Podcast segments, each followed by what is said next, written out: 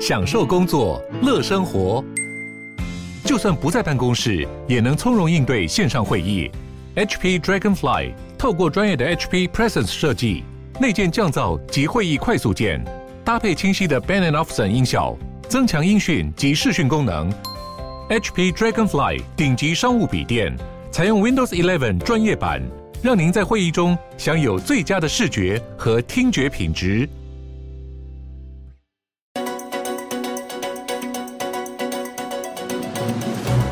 欢迎来到远见国际周报。全球正在发生哪些大事，又将带来哪些冲击呢？远见 On Air 每周精选三则关键议题，解析背后脉络与影响，和你一起接轨国际。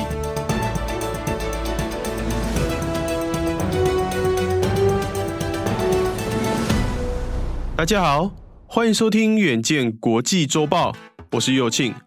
本周国际周报由简家宏整理，共包含三则国际大事，分别是。中国阿里巴巴集团创办人马云三月二十七号证实重返中国，阿里巴巴隔天就宣布将集团拆分为六个事业群。外界认为这是北京即将松绑对中国企业监管的先声。另外，南韩三星与 SK 海力士公司认为，美国资助半导体的标准根本是要他们交出商业机密吗？最后，科学家警告，由于南极洲冰层融化速度加快，将减缓全球海底洋流的流速。后果将会非常严重。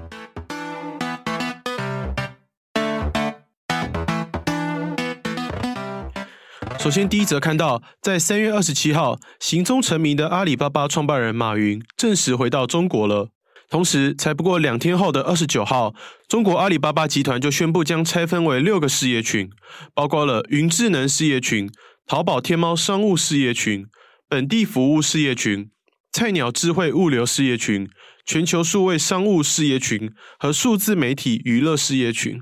这六个事业群都将拥有独立的执行长和董事会。张勇则继续担任阿里巴巴集团的执行长，同时也领导云智能事业群。其实这已经不是阿里巴巴第一次拆分，二零一一年支付宝也独立发展，成为蚂蚁集团。但这次重组确实是近二十四年来规模最大的一次。百达资产管理高阶主管威瑟尔指出，阿里巴巴拆分说明监管审查已经接近尾声。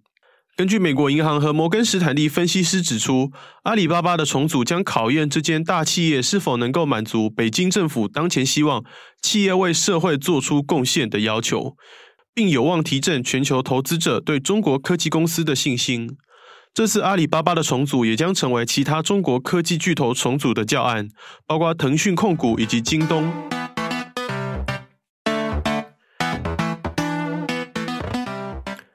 第二则看到，美国政府最近招揽台韩半导体势力，积极寄出补贴，但这到底是礼物还是毒药呢？最近南韩已经发现不太对劲。这周四三十号，南韩贸易部部长表示。南韩企业如果要获得美国半导体的补贴资格，可能成为营运负担。这为什么呢？根据美国商务部公布的《美国晶片与科学法案指导原则》，半导体企业可以申请法案条文中所指定的五百三十亿美元研究和制造经费，但必须和美国政府分享超额利润。南韩 SK 海力士母公司 SK 集团计划在美国投资一百五十亿美元，包括新建晶片工厂。三星也正在美国盖厂。根据三星内部人员向路透社表示，申请补助经费需要列出详细的企业成本结构、预计生产的晶圆产量、利用率和价格变化，但这些资讯都属于企业机密。如此一来，等同是将企业经营战略双手奉上。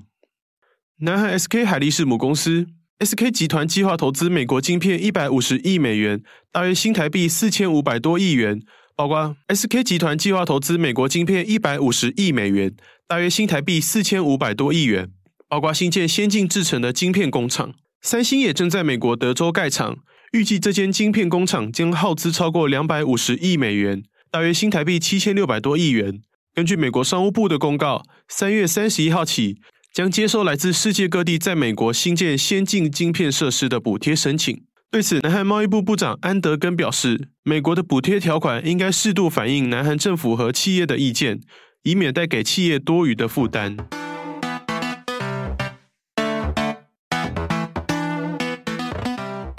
最后看到，科学期刊《自然》杂志提醒世人，南极冰层正在迅速融化，明显减缓世界海洋的流动速度，并对全球气候、海洋食物链甚至冰架的稳定性造成灾难性的影响。根据这项三月二十九号刊登的研究结果显示，密度较高的海水向海底移动所驱动的海洋翻转循环，有助于在海洋底层传送热量、碳、氧气和重要营养物质。不过，随着海洋的温度升高，南极洲融化冰层的淡水开始进入海洋，并降低了地表水分的盐度和密度，更减少了向下流入海底的水流。科学家预测，在二零五零年时，南极的深海海水流量可能会减少四十帕。科学家们在过去两年内，以总和约三千五百万个小时来进行各种模拟后发现，直到二十一世纪中期，南极深水环流的减弱速度可能是北大西洋的两倍。洋流将营养物质从深海底部带到海洋上层。